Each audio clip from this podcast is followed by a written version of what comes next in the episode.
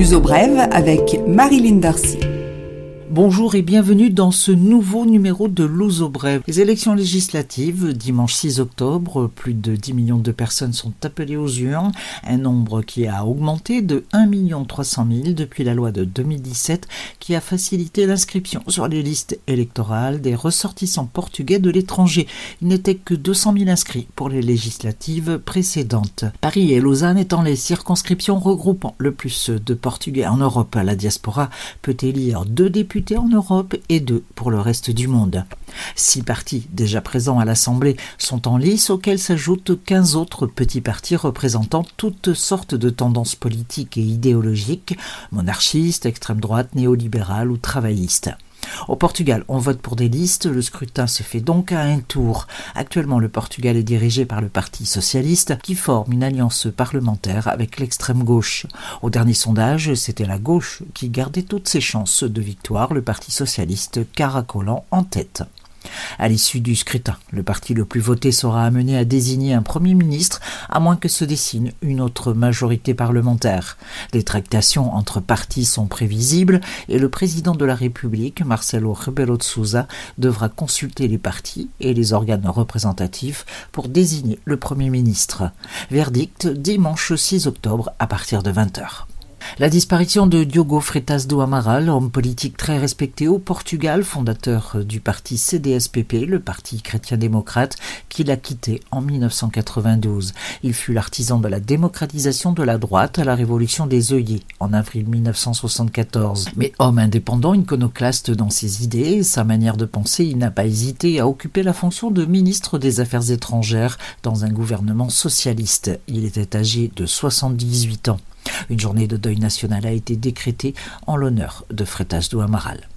À Madère, début du procès à la suite de l'accident survenu à l'été 2017, un chêne centenaire s'était effondré sur des habitants rassemblés pour une procession religieuse dans un jardin public. La chute avait fait 13 morts et une cinquantaine de blessés. L'instruction va entendre plusieurs responsables de la mairie de Funchal, la capitale de l'île de Madère. Se loger au Portugal continue à être cher. Les loyers progressent toujours. Ils ont augmenté de 9,2% en moyenne. Les villes de Braga, Setúbal, Matosinhos chez Porto ont enregistré les hausses les plus fortes. Lisbonne reste cependant la plus chère. Question loyer à 11,71 euros en moyenne le mètre carré. Le nombre de contrats de location a diminué de 10% sur l'ensemble du territoire. Le belvédère de Santa Catarina dans le quartier de Bica, Oberwald, doit rouvrir la semaine prochaine. L'accès est interdit depuis juillet 2018 et le début des travaux sur la place, connue comme celle d'Adamastor, en raison de la statue représentant le géant des mers décrit par le poète Camões. La place du belvédère a été entourée de grilles, ce qui a provoqué un tollé de protestations. L'accès à Adamastor ne devrait désormais être interdit que la nuit. La mairie se réserve le droit ou non de maintenir cette interdiction d'accès nocturne. La page des entreprises, le gouvernement capverdien va décider de céder une part du capital de la compagnie aérienne, en partie privatisée, aux capverdiens de la diaspora. Ceux-ci pourront acquérir 7,65% du capital de la Cabo Verde Airlines, une opération qui devrait rapporter presque un million d'euros à l'État capverdien. Le groupe portugais Aquinos se rend acquéreur de son homologue français, HEF Home et Furniture, qui regroupe plusieurs entreprises de fabrication de canapés, lits et meubles dans différents pays. La multinationale portugaise basée à Coimbra devient ainsi leader de la filière mobilier et confort en Europe. L'uso brève, culture. Les suggestions culturelles. La page culturelle est consacrée au cinéma français aujourd'hui avec la Festa du cinéma français dont on célèbre la 20e édition. La Festa a commencé le 3 octobre mais elle va se poursuivre jusqu'au 8 novembre. En effet, ce sont en total 8 villes portugaises qui sont associées à l'événement. Outre Lisbonne, il y a Almada, Porto, Coimbra, Leiria, Beja, Portimão. Ces villes recevront aussi la fête.